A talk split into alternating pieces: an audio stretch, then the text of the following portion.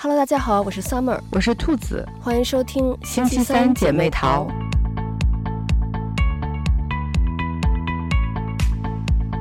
前一段时间春节档的这个票房厮杀还蛮激烈的，然后有一部电影是《流浪地球二》，是大家一直都特别期待的。我是最近才看，但是我不知道，因为我看网上啊，大家就是嗯好评比较多，可是我有一点没有看进去。嗯嗯，我觉得有可能是它的线有点多，因为就是。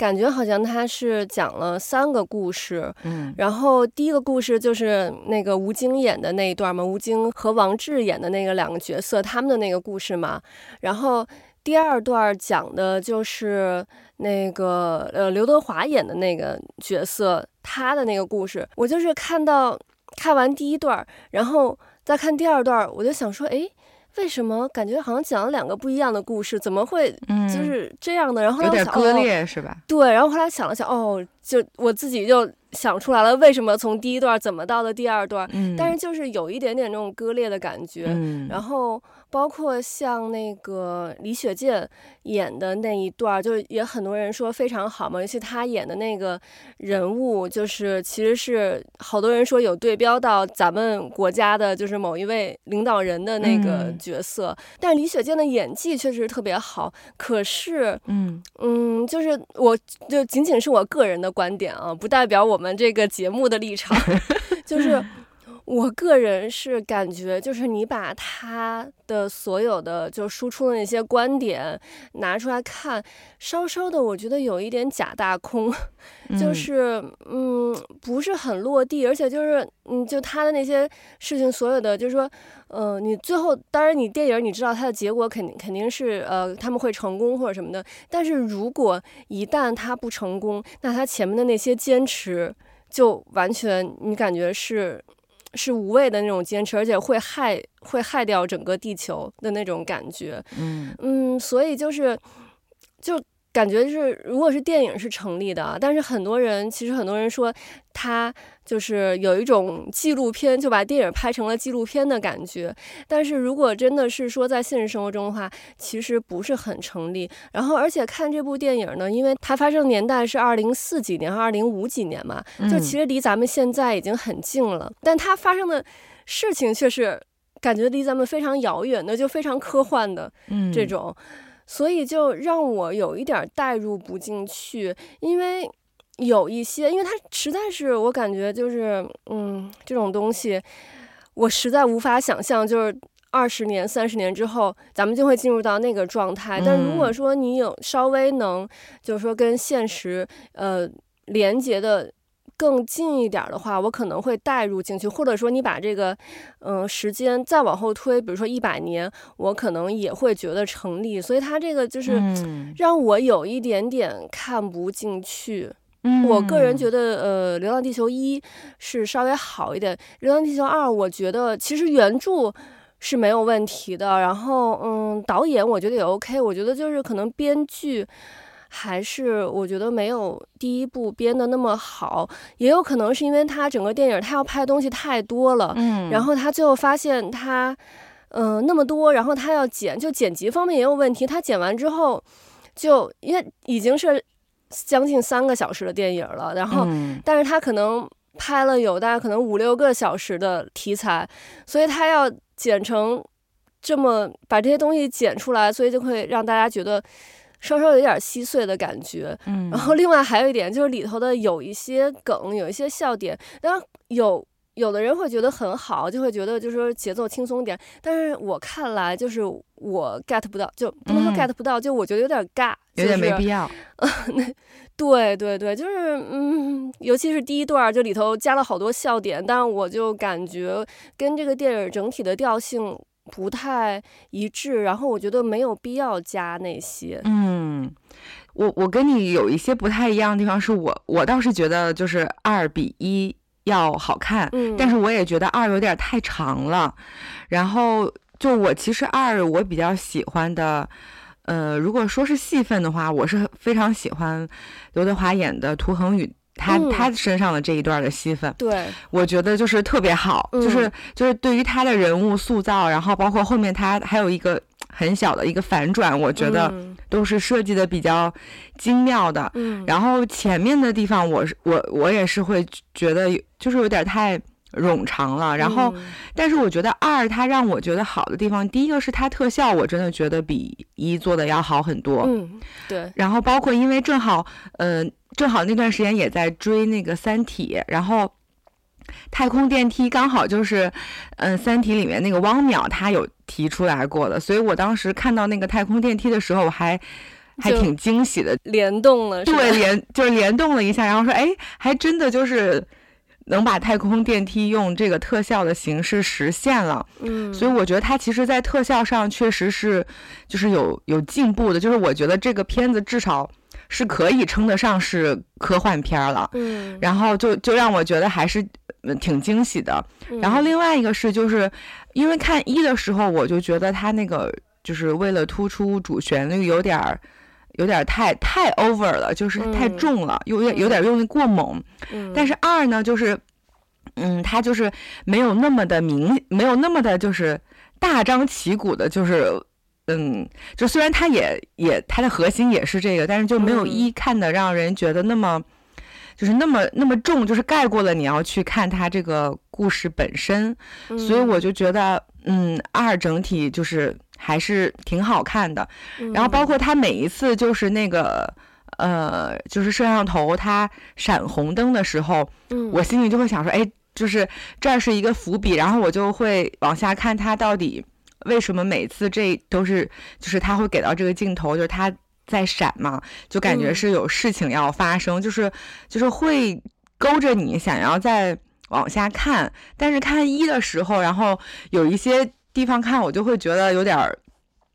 有点无聊，有点没意思。然后再加上有有个别演员，我觉得演的就是。很一般，嗯，嗯，所以就有一点，有一点不太不太喜欢。但是二我觉得还是不错，但它真的是有点太长了，嗯，就是就是像你说的，我觉得它完全可以再精简一些，嗯。对。然后你刚才说那个年代的事情，就是我也我也是有这个感觉，就是因为它直接马上显示出来，就是整个世界就是已经是已经是萧条，已经不动了嘛，嗯，对，就很难跟咱们现在的这个。现实生活结合在一起，因为你还是会觉得到二零四几年应该还是一个欣欣向荣的感觉。对，对对对，是。所以他后面就是还确实是有点有一点点，你你这么一说，我一回想也确实是感觉有一点那个好像不是很写实。对，嗯，对，其实这部电影我也是，就是。第一段我看好多人的评论也是说，感觉是《战狼四》嘛，就有点是，其实也是有好多 bug，就是嗯、呃，你像王志演的那个韩朵朵那个角色，其实也是就武艺非常高强，然后但是嗯、呃，那些反叛的人进来要要去那个，就是他们要去跟那些反叛的人搏斗的时候，然后吴京就自己一个人进去一挑三嘛，然后就把王志关在外面，其实就是说。在前面他们训练的时候，王志完全是能把吴京给打趴下的那种 角色。嗯、其实他就有一点，而且大家说有点那种个人英雄主义。然后呢，但是他到后面，就是后面第二段、第三段的时候，他又是在讲这种集体，嗯，集体的这种，就是像那个呃沙溢演的那个角色，嗯、他整个就是中国中国队出来。之后那个那又是讲的是集体主义，就是嗯前后有一点割裂的感觉，而且也是第一段就是太长了。其实第一段就是一个影子，它可以稍微短一点儿。嗯，然后我也是确实是被后面就是我感觉就这部电影里头打动我的都是那些小情小爱，嗯，就是。你像那个呃王志他演的那个角色，他后来不是得了那个辐射病，然后呃头发都掉光了，然后戴着假发，然后他儿子跟他玩的时候，那个假发就掉了，嗯，就是那一部那一幕还挺触动我的，是。然后还有后面涂恒宇那一段也很打动我，我觉得就是这种小情小爱，嗯，这种真实的人类的情感就比较打动我，但是其他那些就是非常。大的那种东西，嗯，我觉得反而不是，就是能让很能让我看进去。尤其像涂恒宇，其实他是不是一个很不是一个完美的一个角色，对，就是他也有他的私心，但是正是他的私心，就让我们能够共情到他，就是因为我们每一个人也都有我们。呃，关心的人，有我们在乎的人，嗯，所以你像涂恒宇，他其实也是共情到了，嗯，刘培强那个角色，嗯，就刘培强他去面试的时候，他是为了他的家人才去面试的，因为他自己其实已经抽中了那个地下城的那个资格了，嗯。嗯，然后但是他去面试，然后那个 AI 就一直在就是，嗯。对他进行那种压力测试嘛，嗯、去挑战他的那个底线，就是要激怒他。嗯、然后最后他果然就被激怒了。但是其实涂恒宇那一刻他有共情到刘培强。对，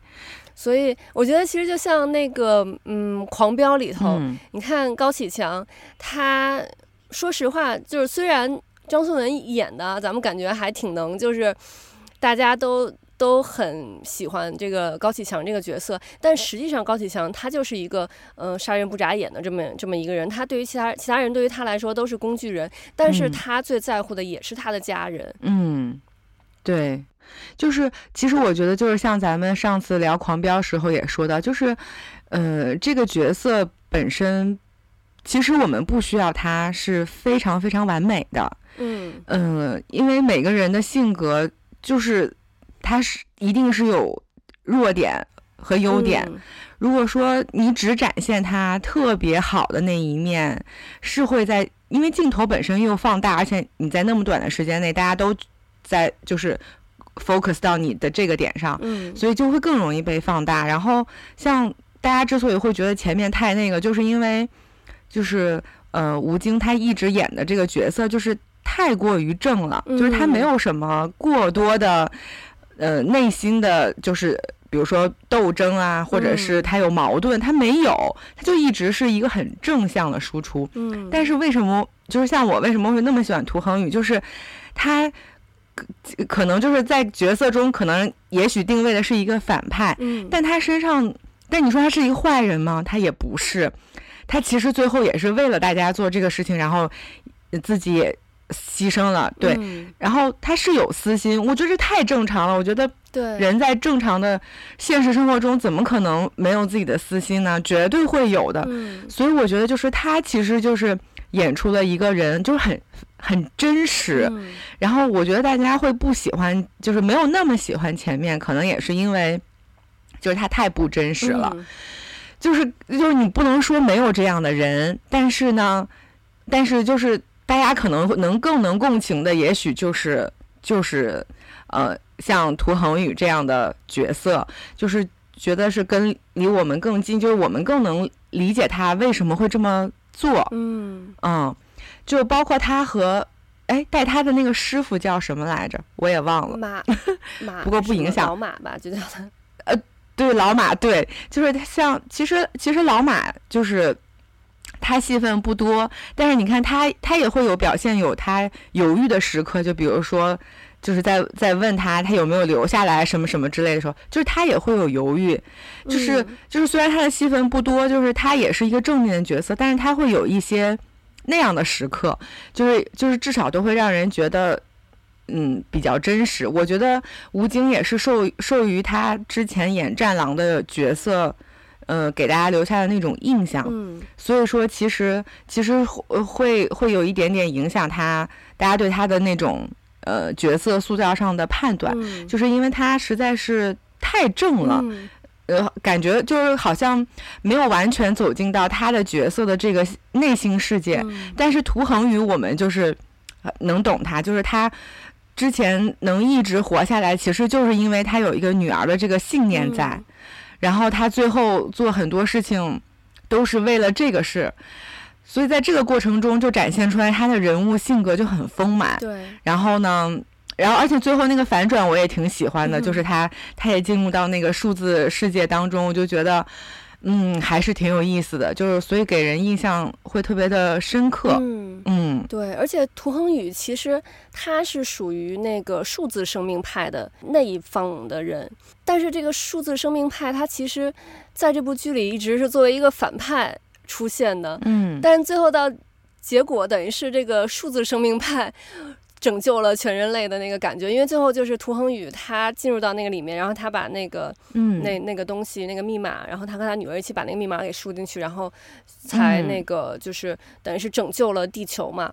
对，所以感觉最后这个反转确实是挺大的，而且就是和前面其实有有一方面也是，就是数字生命派作为这个电影里最大的反派，电影没有解释为什么他是反派。其实正面的一方我们很了解了，但是反面的一方，那既然一开始这个地球上有那么多人支持这个数字生命派，那他一定有他存在的道理，嗯，有他的那个，嗯。就是有他的理念，但是这个电影其实因为可能是时长的原因，他没有给咱们过多的去介绍这个数字生命派。嗯，对，我也觉得，其实，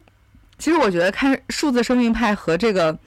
就是就是传传统意义上的这个派，嗯，如果他们两个方面，比如说呃戏份更多一点，就是矛盾更多一点，嗯、然后。最终等于其实相当于是两方就共同解决了这个问题嘛。嗯，我觉得如果是这个线的话，可能会可能会更好看一点，因为像他给那个 Moss 那么多的镜头，就是他每一次都在闪闪闪，但他其实最后也没有完全给你讲清楚，就大家完全是，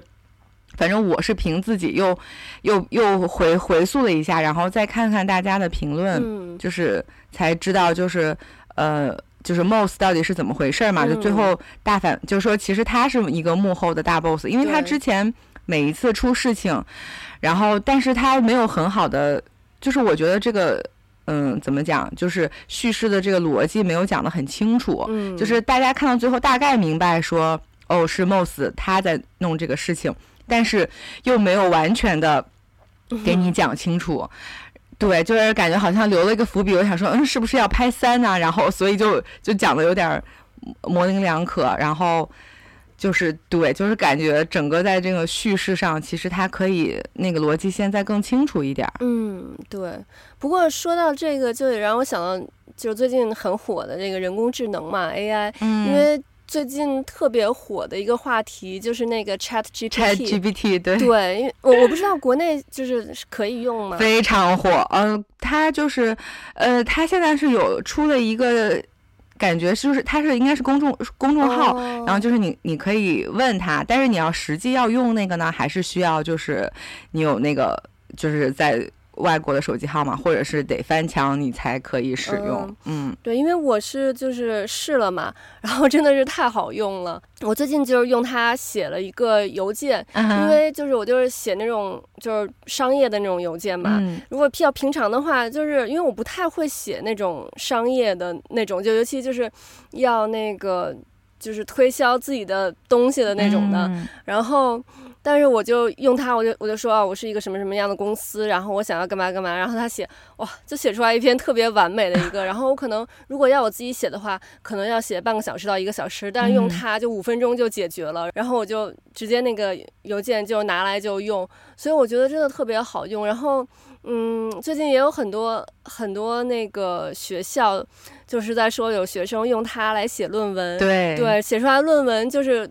都可以拿很高的分儿，嗯、所以现在很多学校就是在嗯讨论是不是要改变这个嗯考核的方式，嗯、因为以前就是呃西方的学校更。偏向于这种写论文的方式嘛，可能就是像咱们，嗯、呃，国内的大学大部分还都是用这种考试的形式，嗯，然后但是在国外的话，可能呃有一半以上的这个考核的形式都是写论文，然后但是现在就是嗯，学校也在考虑是不是需要改改变一些形式，而且以前就是说老师看那、呃、怎么看是你自己写的，还是说你用这种呃比如说 Google 啊或者是什么这种嗯。呃软件。去写的，就是说哪个看起来不像人话，哪个就是电脑写的。嗯、因为以前的这种智能很就是，就像咱们以前用 Siri，就是你问他问题，他都会答非所问，或者就是出一些很搞笑的那种回答。所以以前就是说哪个不像人话，哪个就是机器写的。嗯、但现在就说哪个写的非常完美，哪个就是机器写的。因为现在我觉得 ChatGPT 就像是。嗯，比如说我们的想法。是食物的这种食材，原型的食材。那像以前用 Google 呢，就可能是它会帮我们把，比如说这个菜给切好了，把这个呃食材给处理好了，然后给我们。但最后我们还是需要自己去做这盘菜。但 ChatGPT 就像是我们把这个食食材、食物的原型给到它了，嗯，然后它就可以直接给咱们做出一盘菜出来了。对，然后就这个，其实在国内。嗯，最近也是非常非常火，然后就感觉各个群，然后朋友圈，就是大家都在聊这个事情，包括媒体也都在关注。然后国内其实也有，也是有出现到用这个 ChatGPT 来写论文的情况，也是有的。然后，嗯，然后我他是他在国内可以，他可以试玩，他有那种就是可以问他几几个问题的那种。然后我们也有。朋友去试了，然后就问他，他其实，嗯，回答的还是挺好的，有的问题回答的挺好的，对。然后我也看到网上就是，呃，有人说那个就是他写写论文嘛，也是有也在用它，因为国内的那个论文它是有一个那个查重体系。嗯，之之前不是一直要求是百分之几，我我现在有点忘了。然后，所以其实那个查重就当时还挺、嗯、挺严格的，就很多人写论文的时候就是都很担心自己的文章会不会就是被查重限制，然后不能过关嘛。就这是一个问题。然后我现在觉得有了有了这个，可能都不太不太是一个很大的问题了。就它确实是。嗯非常的智能和方便，然后但是但是它也这两天我看也有爆出来新闻，就是说有用 ChatGPT 写一些谣言，然后就是发出来了，然后会就是也引起了一些不好的影响。嗯，所以说其实其实我觉得真的就是在用 AI 这个事情上，完全其实还是真的取决于用它的人是什么样，就是。你把它用在好的地方，我觉得真的是非常非常的好。嗯。但是你一旦用它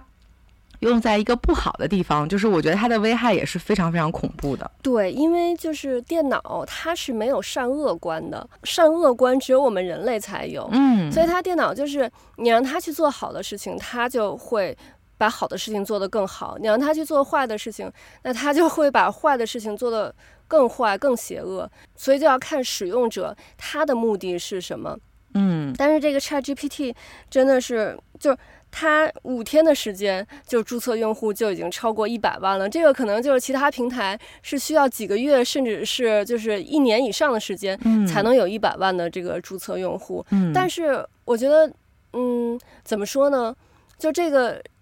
这个我觉得有可能是一个奇异点，就是有可能我们今后的生活会因为它而改变，但是。它不会说我们因因为有了它，我们一下就改变了。但有可能，比如说十年或者是二十年之后，我们再回去看那个时候的生活，和我们现在已经完全不一样了，因为有了 ChatGPT。其实我觉得有很多真的，呃，以前我们说有很多工作可能将来会会没有会消失，我觉得现在有了 ChatGPT 之后，可能真的会有很多工作就没有了。比如说，像就是有很多这种这种呃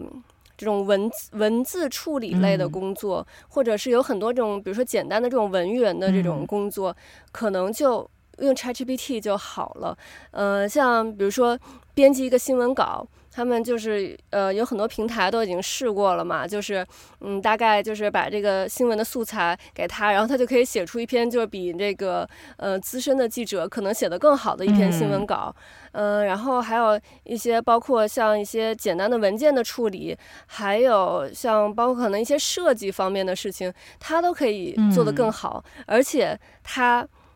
一个是省钱，然后那个还有一个，他可以二十四小时工作，然后他还没有怨言，因为如果一个老板让一个真人去这么工作的话，然后员工一定会就是有怨言的嘛，而且员工还要有福利什么什么之类的。但是你让 ChatGPT，你让电脑去工作，它这些问题都没有。然后包括像嗯，我们这边现在就是会计，在我们这边算是就是很高薪的一个工作。呃，但是说其实会计大概以后，嗯，也会这个职业有可能也会消失，因为他其实做的很多工作就电脑都可以做了，嗯、包括其实像。我看就是你让 ChatGPT 去写小说或者去写歌词，它也能写。就是你把你大致的想法告诉他，他都能写。然后歌词还写的就是很押韵那种的。我不知道他应该以后可能没准作曲他都可以做。嗯，所以其实以后真的有很多工作就会消失。然后对于我们这种就是有孩子的家长来说，其实就很嗯，因为我们肯定就会想到将来我们的孩子要做什么样的工作。嗯，就。会有一些迷茫，但是我觉得总体来说，可能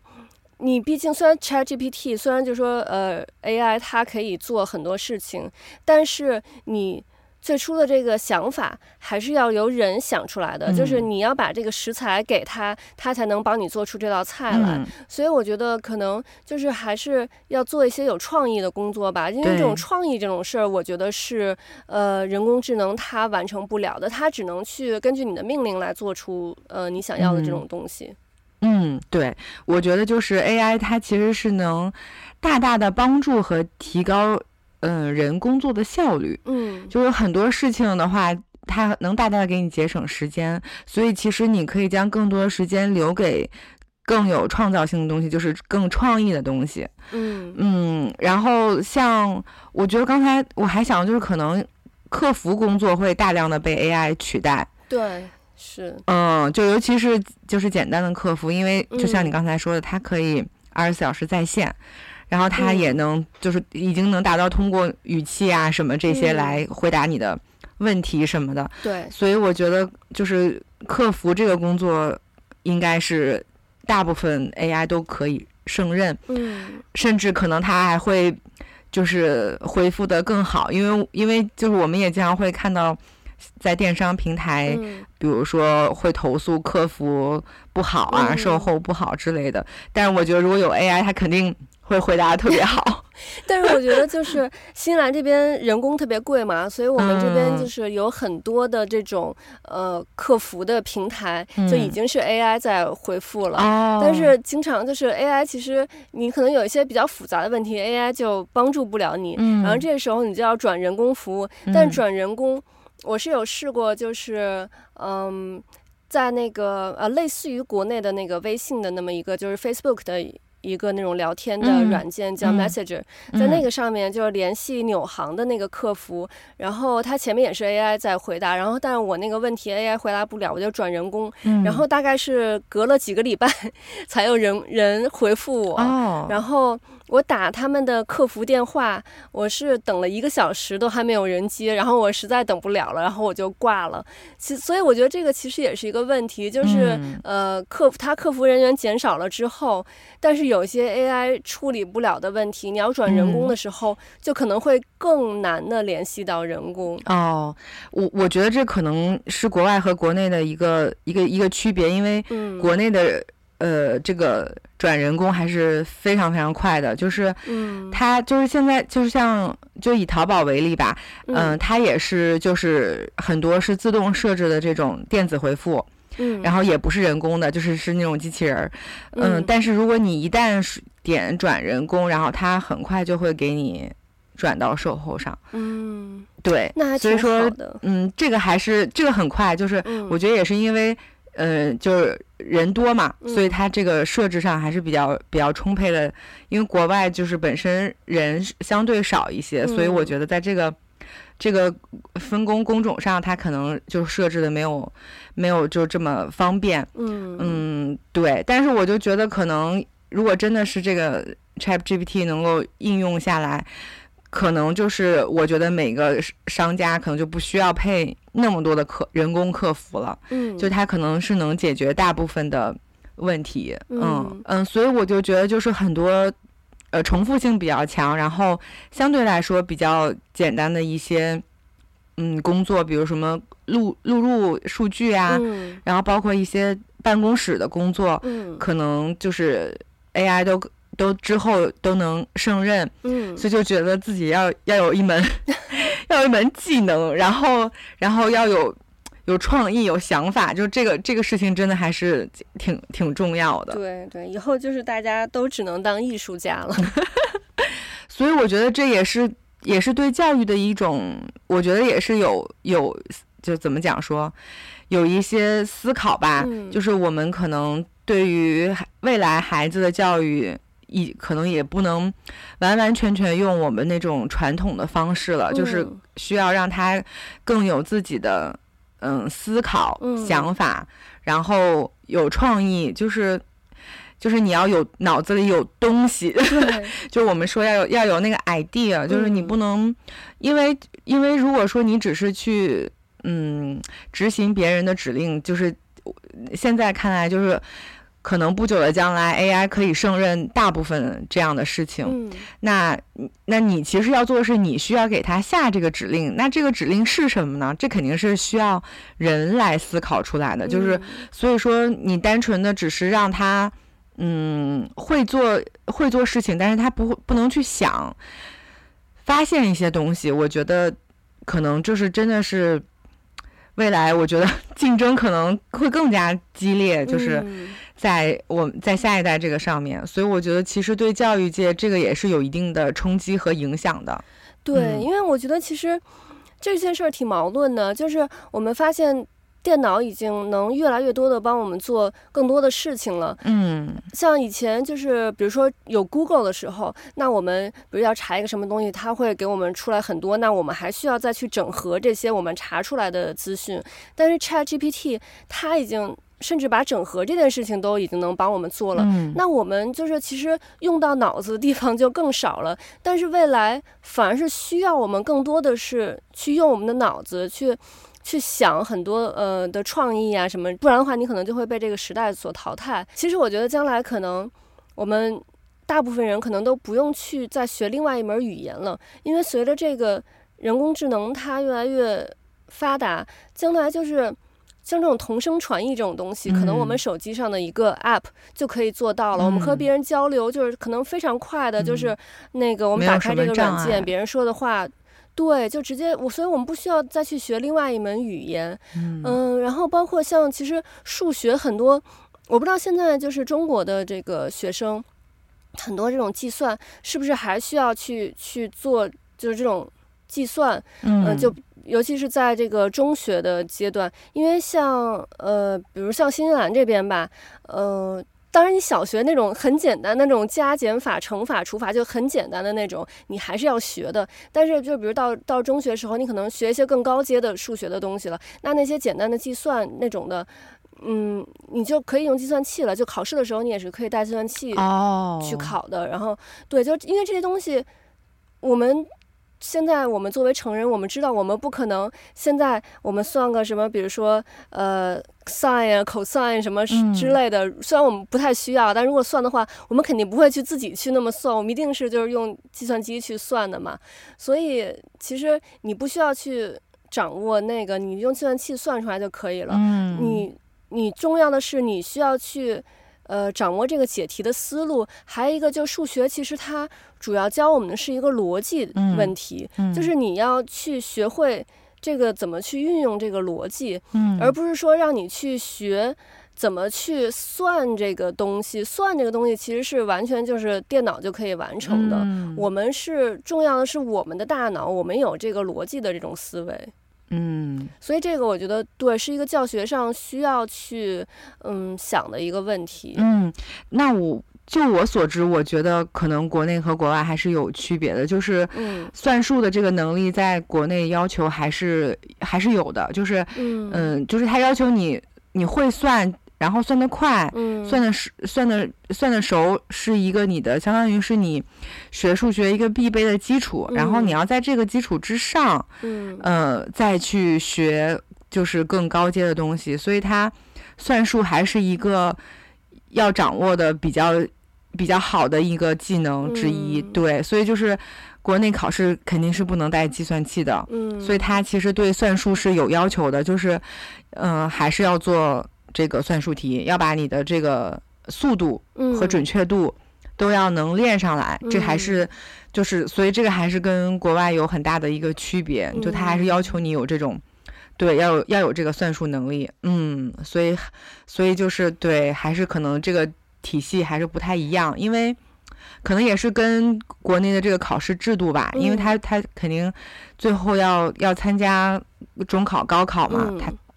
所以我觉得他可能还是。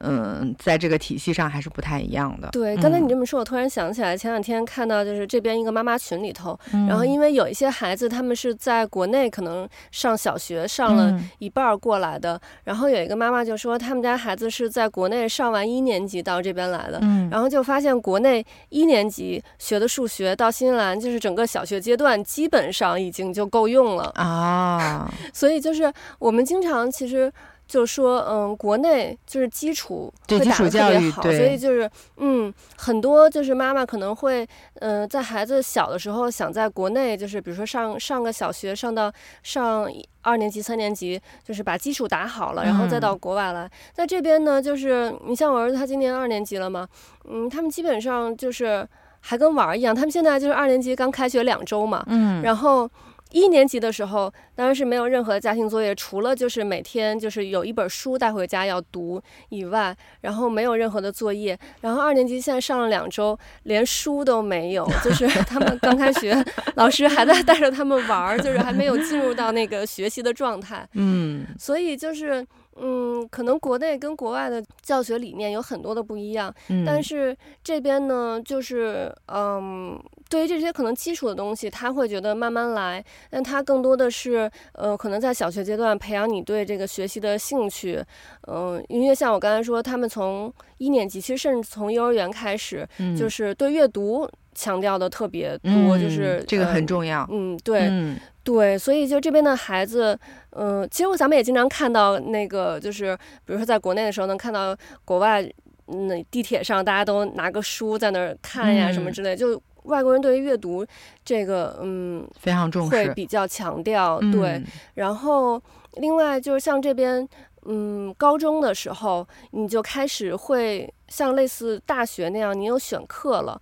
Oh. 所以这边呢，就说高考它不是说所有人都考一样的，你根据你大学想学什么专业，你高中就会学呃选不同的课。比如说你大学想学这种理科方面的，那你可能就会选这个物理呀、化学呀、什么数学这种的。课，嗯，你可能比如说你想学那种医学呀、啊、那种的，你可能就会选一些生物的课。那比如说你想学商科，那高中就会有经济学，然后什么统计，呃，什么。这类这类的，那你可能就反正根据你将来对自己做一个，而且我觉得，嗯，在国外的话，就是职业规划这方面做的会比较提前，嗯、就是可能从小就会培养你一些这种职业方面的思考，对，对，所以你可能，嗯，嗯，在你上学的阶段，你就对自己的将来有一个。比较清晰的一个职业的规划了，嗯、所以你在高中的时候，你就根据你大学想学什么，嗯、你就高中去选什么样的课。所以，嗯，它不像我们说，可能国内的高考，嗯，基本上虽然也我记得好像是有三加几吧，后来是三加 X 那种的，嗯、你可以选一些。但是像反正咱们那个年代是大家都一样的嘛，就是、嗯、就是三三科语数外三科加一个文综或者理综，嗯、那可能。有一些人，比如说像我，我就是理科，除了物理以外，我的我的生物和化学其实很好，但是我就是物理不好，所以我最后是选了文科。嗯嗯，那如果说我可以自己选的话，那我可能也许我就我就不选物理了，嗯、我选生物和化学，那我就我就是学就是可能走另外一条路了。嗯、所以这边就是你你什么擅长，你想将来想从事什么方面的职业，嗯、你就去选你喜欢的课。嗯。对我我我很能理解你你说的这个，因为是这样的，就是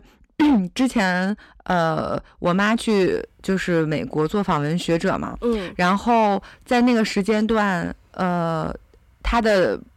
同去同去的那一波老师，嗯，有很多的孩子是幼儿园和那个就是小学一年级就比较比较小，然后他们当时就是可以带孩子一起去在那边上学，嗯。等到结束期要回国了，然后小朋友们都不愿意走，然后就说，嗯，嗯，在这边特别开心，然后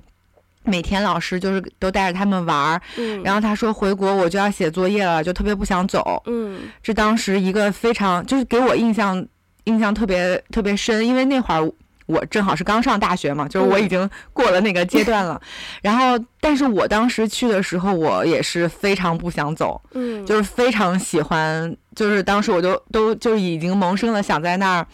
留下，然后就说啊，我要不就在这儿先上个语言学校，然后就在这儿读书。就是我当时都有这样的想法了，嗯、就是就是可见，嗯，他当时就是那种那种就是教育体系，其实对小朋友，就包括像我那样吧，就是年轻人，还是有很大的这种吸引力的。然后，嗯。但是确实就是像你说的，就是最终也是觉得说还是国内的基础教育比较扎实，比较好，嗯、呃，就大家都还是回来了。然后，嗯，像现在呢，国内就是。嗯，就刚实行了双减嘛，嗯、就也是低年级的小朋友，像一年级就是，嗯，就作业很少，然后也没有什么考试，嗯、然后且不公布成绩，就是你不会知道孩子的排名什么的，嗯、就只能看到你自己的一个一个一个情况嘛。嗯、然后呢，嗯，对于小朋友来说。很多是非常高兴，就是哎呀，不用写作业了什么的，没有什么压力。嗯、但是家长却变得更焦虑了，因为孩子依然要参加中考和高考，嗯、就是这个考核的标准，它其实是不会变的。嗯，所以说很多家长就会更焦虑，说那我现在也不知道我孩子到底在这个班里和年级里是排多少，对，那他到时候考试的时候怎么办呢？所以他就会非常的。焦虑，然后包括，嗯，就是像你刚才说的，就是孩子可能就是玩的多一点什么的，嗯、但是有一些家长他也挺卷的，嗯，然后在孩子可能在上小学一年级之前就已经让他掌握了，比如说多少的词汇量呀，什么什么的，嗯、然后你你如果没有，就如果你的孩子，嗯，没有这么去做，然后等到你上学一年级去上学，你会发现，哎。你可能有点跟不上班里其他同学的速度，因为你你当时没有给你的孩子做这些，嗯，然后就就这样也会造成家长的一种一种焦虑和和内卷，嗯，所以说其实其实我就觉得，嗯，它是有有好的开始，但是因为国情各方面都不太一样嘛，嗯，所以它后面要怎么样来。配套去做它后续的这些东西，嗯，其实还有挺长一段路要走的，对，嗯，所以我就是你刚才说这种对比，我其实就是特别特别能理解，嗯，所以我觉得就是也不知道等等我有孩子了，然后就是这个教育情况会怎么样，因为现在现在的孩子他们完完全全是。跟着互联网成长的一代了，嗯、不像咱们，咱们是属于小时候才开始有电脑的，才开始有互联网的，嗯、所以，所以他们接受信息呃的程度，然后掌握的程度是比咱们小的时候要要快得多。嗯、现在小朋友非常聪明，然后知道的东西非常多。我在他们那个年龄段，其实我当时是不知道他们现在所知道这些东西的。嗯所以，其实现在的学生面临的这种竞争和环境压力，其实要比我们那会儿要更大。嗯、然后他们掌握的信息，然后要学的东西，其实也是比我们那会儿要更多的。嗯、所以我就觉得，就是每一代人面临的这种环境和挑战都不一样。嗯，其实我特别能理解国内家长的那个心情，因为如果。我最终我的孩子还是要面临高考这一关的话，那其实前面这些的双减其实是说实话没有意义的，因为最终其实还是中国人口基数比较大，然后但是嗯。呃我们还是要有一个筛选的过程，没有达到就是所有人都能上大学这么一步。包括像现在高中不是也是百分之五十的淘汰率嘛？就百分之五十能上普高，百分之五十是上职高。嗯，嗯，像我之前是听说，比如像台湾，台湾那边它是大学有的位置比报考的人数还多，所以就等于是你想上大学你就可以上，就是大很多大学已经都是招不上来人了。所以就是你像。那样的话，其实，嗯、竞争就不像国内这么激烈。包括像新西兰这边，之所以，嗯，大家在上学阶段能这么轻松的话，也是因为最后没有像说高考那么竞争那么激烈的、那么残酷的一个这种筛选的模式。所以就是说，你想上学的话，想上大学，你还是能上的。所以前面才会说就是比较轻松。但是如果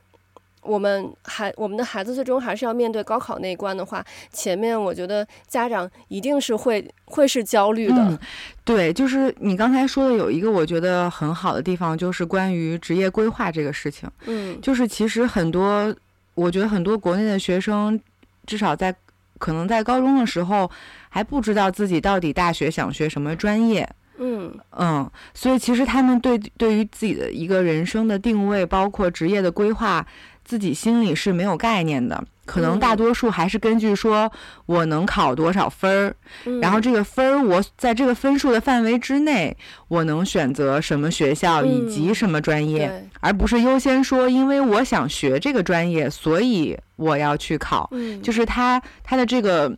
这个思路是反着的。嗯然后包括就是，嗯，国内也比较少说从小开始就是给孩子一个，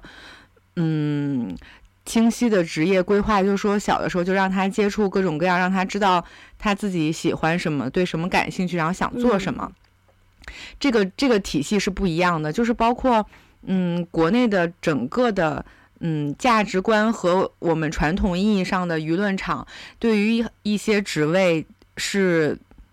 怎么讲呢？就是嗯，包容度和接受度是不大的。嗯、然后呢，所以说，嗯，你如果说我我就是想去一个咖啡店当服务员，嗯、可能是很多家长不能接受的。嗯嗯，但是在国外，我觉得就相对来说没有这么大的就是限制。我觉得包容度会好很多。嗯，嗯，对。然后所以说，其实很多人都是被被。嗯，分数限制了，因为他就包括现在也会说，本科生已经不值钱了，甚至说研究生也很多了，就是不值钱了。嗯、所以说，大家，但是你自己真的到底想做什么呢？很多人其实在做的工作未必是自己当初非常喜欢或者说想做的工作。嗯，嗯，对，会有一些限制，就是。嗯，很多人可能已经到三十多岁了，还不知道自己到底想要什么，想做什么。这个其实是很多人有的一个一个共性的问题。嗯，然后，所以其实这也是跟教育体系就是反映出来的，就是像那既然已经有百分之五十的人可能上不了普高了，嗯，那其实应该要重视一下我们这个职高，还有比如说所谓的技校啊这一些。嗯，那其其实你能掌握一门技能。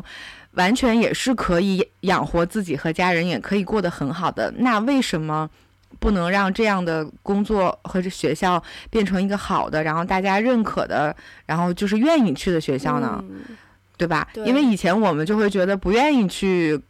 上职高啊，嗯、然后去技校啊，就是觉得是不好。嗯。但是你也不得不承认，有一些人他可能就不善于考试，嗯、他拿不了那么的那么高的分数，但他。依然需要有能在这个社会上立足的本领。嗯、那其实能拥有一门自己的技术，我觉得是很好的。就是比如说你去当厨师，那那那能在高级的饭店做大厨，也不是一件容易的事情。嗯、就其实他也应当受到大家的尊重。所以其实我觉得这就还是还有很多地方，我觉得需要大家思考和努力的。就是要，当然了，因为我真的觉得就是。因为国内人口基数大嘛，嗯、所以它其实要要协调起来，要落实，嗯，嗯，还是挺不容易的，对，对，所以就是慢慢来吧。就是我觉得，就是可能一步一步来，也许再过几代人，可能我们的这个教育系统也会变得更好了。对，嗯，对就是大家都能能就是按照自己，就是真的是我们，我觉得咱们走过来就会发现，兴趣确实是最好的老师。嗯、你对这个。感兴趣，你你肯定是会对他有热情，会愿意去投入去学的。嗯，所以说其实这个这个导向还是，我觉得也是现在很多家长、老师和学校在在做的事情。嗯，就是可能还需要一定的发展时间。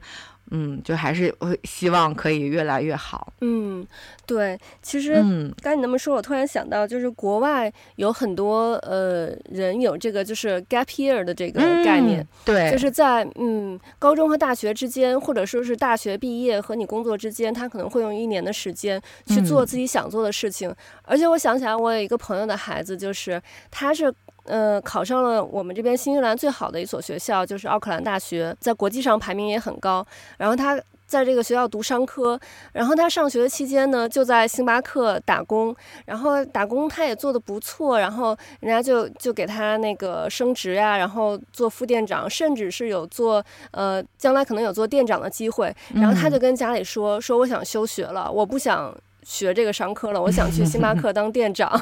就是其实这边的孩子就是有的时候会有这种特别单纯的想法，他就觉得我在星巴克当个店长，就是我。这个是我喜欢的工作，然后每天工作环境特别开心。嗯、然后虽然就可能你澳大商科读出来，你也有也有很好的这个未来的这个前景，嗯、但他就觉得，我想我就想这样。那这边呢，就是说家长大部分家长可能也会同意自己家孩子这样。那你可以，你就先休学，你做，嗯、然后你做一年，你看你是不是。就一年之后，你还是不是想继续在星巴克做这个店长？嗯、那如果是想的话，那 OK，我们也支持你。如果不想的话，这个时候你再继续回去上学，就他会给你这么一个试错的一个机会。嗯、这样就是我觉得，其实我们之前也讲过，就是人在年轻的时候要多去做一些尝试，嗯、你去。试错了，你才知道什么是最适合自己的。嗯，不然如果说等你三十多岁、四十多岁，你突然觉得我不喜欢我现在这个工作，我想去换一个新的工作，那就其实很难。嗯，是没错，是这样子的。我我也觉得就是 gap year 这个设置很好，因为我我当时有一个那个美国朋友，然后他是考到也是拿到那个哈佛的 offer 了，嗯，然后但是他申请了一年的这个 gap year，他就来中国了，嗯，然后就在中国还去了。呃，挺多地方的，然后最后再回去读的书，就是我当时觉得，哎，这样就是真的也挺好的。就他这一年的履历，其实对他之后的学习和工作也是有很大的帮助的。嗯，嗯，然后其实看《流浪地球二》这个电影，另外我想到一点就是。这个环境的问题，嗯，因为它其实咱们看到《流浪地球二》这个电影里面呈现的这个场景，就是地球已经是不很不适合人类生存了，嗯，那其实我们现在，我觉得这几年其实越来越多的感受到这个环境变化对我们人类造成的影响，嗯，包括像我在新西兰这边，其实今年。现在是二月份，但是我们已经经历过一次洪水、一次地震和一次就是说本世纪最强的飓风。我感觉就是以前像这种都是说百年一遇或者说五十年一遇的这种现象，到现在我们可能已经不能再用这种词来形容它了，因为这种词你说百年一遇，我们可能认为。我们经历了这一次之后，下一次可能一百年之后才会再经历这样一次的事件，但是有可能我们五年甚至两年之后就会再经历这么一次的这种大洪水或者大的飓风。你像前两天土耳其地震，它是两次时间挨得很紧的两次巨大的这种强震，然后。我们这边前两天也是一个六点几级的地震，但还好它震源是比较深，是三十八公里，嗯、所以就是呃造成破坏不是很大，基本上就没有造成什么破坏。嗯、然后前两天菲律宾我看也是有六点几级的一次地震，包括日本，然后火山好像也有一些火山就是在活动，我就觉得整个现在地球它是越来越不稳定，这个其实。是跟这个全球变暖是有影响的，因为全球变暖就是冰川它就融融化了嘛。嗯。然后本来因为冰川它是很厚很重的，它是会压着这个我们地表。但是当冰川它融化了之后，压在地表上的这些东西它就变少了，就变轻了。所以地表它就会进行，就是在地底它进行活动的时候，地表就就会活动的更剧烈。所以我们以后可能会。看到越来越多的这种地震，甚至是火山爆发，因为像新西兰，我们就是处在这个环太平洋这个地震带上面，就是跟日本、台湾、韩国什么的是一样的，在这个地震带上面。然后新西兰上面又有很多火山，所以然后也有火山爆发的这个风险。嗯，然后另外我们也是一个就是岛国嘛。所以，随着海平面上升，就是新西兰也会变得越来越小。其实现在很很多太平洋上的那种岛国、小岛国，已经很多国家面积变得越来越小，甚至有可能要灭国了。所以，就是新西兰其实就接收了很多这种太平洋岛国的难民。嗯。然后，对于新西兰人来说，下一步可能只有往澳洲走了。嗯。就是现在的新西兰，或者说我们就是。呃，套用一句就是大家最近常说的话，就是今日的太平洋岛国就是明日的新西兰，就是将来新西兰人有可能也会作为这种气候变化影响的难民，而需要到这种。嗯，澳洲这种陆地比较大，甚至是就说中国、欧洲、美国这种大陆国家，嗯，所以就是这种气候变化对于我们的影响是很大的。而且，嗯，以前可能我们会觉得离我们很远，但是我最近就是看到很多因为这次的这个飓风对我们造成的影响，我看到很多故事，就是。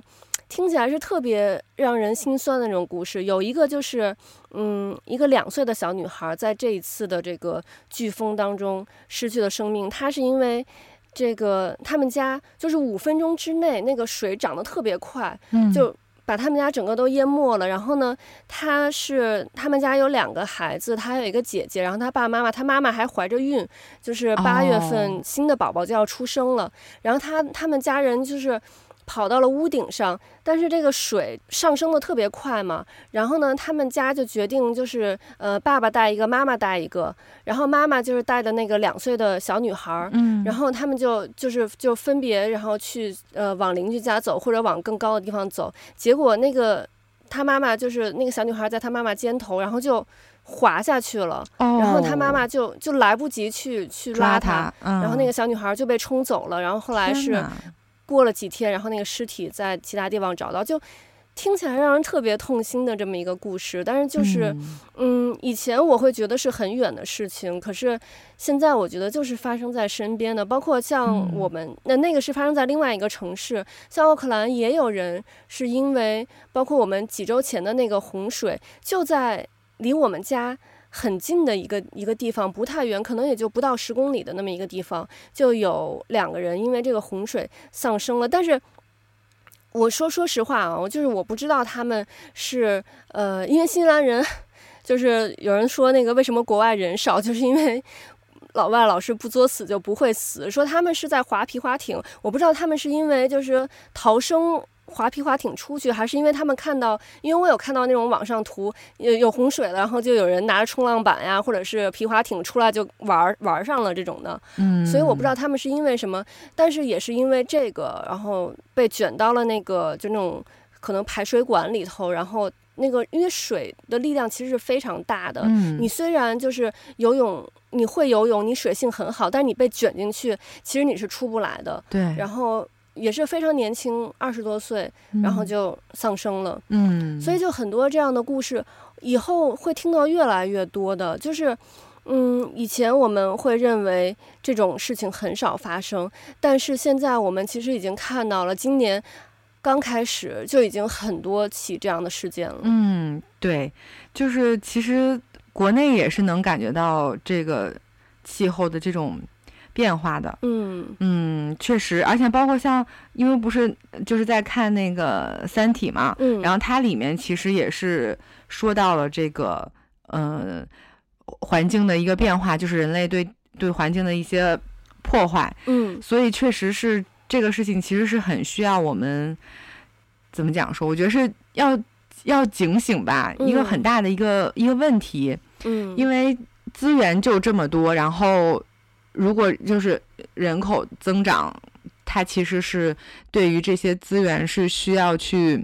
怎么讲说，就是去抢占这个资源的。嗯、然后我们也其实也看到很多，其实很多新闻了，就是包括像嗯、呃，我们那么多的垃圾，然后它到底是就是怎么怎么怎么处理了，到哪了？所以其实。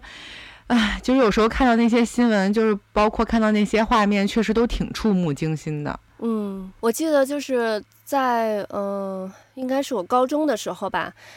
呃，就是美国前副总统戈尔，他其实出了一本书，包括一个有一个纪录片，就是《难以忽视的真相》。嗯，当时我看到，我就是觉得挺触动的。然后我当时就有了这种就是关于全球变暖的这么一个呃对人类的影响的这么一个概念，但是当时其实嗯这个问题还不是被很多人重视，因为那个时候我们还看不到这个全球变暖对于我们的这个切身的这种影响，所以很难有这种实际的感受。嗯、当时其实我记得那个时候说的比较多的就是什么厄尔尼诺现象呀，什么这类的。嗯、但是现在我真的是，嗯，你看现在离那个时候大概是有个十几年，快二十年了。现在越来越多的这种气候的。变化，其实你像这个全球变暖，像我刚才说会造成这个冰川融化嘛。嗯、冰川融化一方面是像我刚才说的这个地震呀、火山，就这种呃地质活动会越来越频繁。嗯、那另外冰川融化就会呃，首先海平面也会上升，然后很多国家就会呃变得没有了，然后对于农作物，然后也会有影响。另外，它冰川融化之后，里面有很多可能就是那种嗯非常。陈年的很远古的那种细菌也会被释放出来，就像我们这回的这个呃这几年的这个这个疫情，其实当然来源就是众说纷纭啊，但是我觉得以后可能会嗯有越来越多的这种疫情的情况，因为随着这种冰川的融化，有越来越多我们未知的这种病毒会会被解冻出来，会释放出来，我觉得。我们人类的生存条件真的是越来越艰苦。其实还包括最近，你看地球，就是说，嗯，自然环境会会有一个变化，然后还有很多又是我们人为造成的。你像日本这个呃核废水的这个排放，嗯、对，嗯，还有包括最近就是大家讨论也很多的，就是美国的那个、嗯、那个火车、那个、列车，对对、嗯、对，那个事件，其实像这种就是。呃，自然和人为两方面都在不断的加剧我们这个生存条件的恶化。嗯，是，就包括你你说地震，其实其实上周日的时候北京也也有地震，就是很但是比较小了，嗯、就房山有二点八级的地震。嗯嗯、呃，就对，就像我这一次就没有什么感觉。嗯，但其实也是侧面说明了，嗯，它还是。也是受到了一定的影响，对，包括其实就这些年也会觉得说，嗯，北京的冬天没有那么冷了，嗯，啊，就明显觉得就是没有小时候感觉那么冷了。嗯、然后有时候就是就是下雨下雪的感觉，它那个时间好像也不是特别对，嗯，就是跟以往上传统上觉得时间也不是特别对，嗯，所以说其实也是能够感受到气候上是有一些。变化的，就包括像雾霾，嗯、呃，我们原来小时候其实也也没有这个，然后也是现在后来才有的嘛。嗯，就其实，在整个成长的过程中，你也是能感受到，嗯，这些气候的变化的。嗯，对，因为你像，就是我们说洪水也会越来越多，嗯、就是还是因为冰川融化，所以就是海里的水就会多了嘛。海里的水多了，它蒸发。出来到天上的水也会变多，到天上水多了之后，那下雨就多，下雨多那就会造成这种洪涝灾害，嗯、那洪涝灾害又会影响到这个农作物，对这个农作物造成破坏，那我们的粮食就会少，那粮食少了，就是对人类的生存也是构成了威胁。嗯，对，是，所以就真的是方方面面，就觉得现在有时候觉得，哎，就凑合活着吧，能活一天是一天。所以还是。就是还是应该要，嗯、呃，怎么说呢？就是我觉得国家政府肯定，因为也是一直在大力宣传，就是要环保，嗯，然后要要节约嘛，嗯，然后也也就是落实了一些措施，就是像呃像垃圾分类就是实行，我觉得这个还是挺好的，嗯，对，嗯，就当然还是要再继续，比如说各方面，比如说监督啊落实，然后到最后这个怎么处理这些。就是一系列都要跟上嘛，嗯、包括大家的理念各方面，就是我觉得这个还是挺挺重要的。嗯，嗯对，我觉得就是其实环保的话题，在我们的很多期节目里头都有聊过，但我觉得这个真的是一定要不断的、不断的、不断的去说，就是让大家每个人都把这个问题重视起来。嗯，没错，因为就像你说的，就是可能没有发生到你周围，你自己不会有那种。特别切身的感受，嗯，但是如果真的等到它已经发生到你的周围，那就说明这个事情已经很严重非常非常严重了。对对，所以就我们都常说防患于未然嘛，嗯，对，所以其实还是要要早一些，嗯，就包括我很多时候下去倒垃圾，然后就看见那个小区的垃圾桶有。就是就很多垃圾，然后就想、嗯、哦，那这一天我们。光这一个小区就这么多垃圾，那你想，北京这么多人，嗯，这么多小区，一天就要产生多少的垃圾？嗯，嗯，所以我有时候买东西就觉也会觉得它有一点过度包装了，嗯，然后就其实我觉得有时候是就没有必要这么做的，就是完全可以，嗯，嗯，换一种。方式来表达你的这种在包装上的理念，或者是说你的你的创意，对对，所以其实这个这个东西，我觉得应该还是要继续的，就像你说的，要经常的，就是还是要和大家去去宣传，去呃传播这个环保的理念，嗯，包括学校啊、家长啊，对于孩子的这个教育，就是因为我我们。就是怎么说，就是相当于说的一种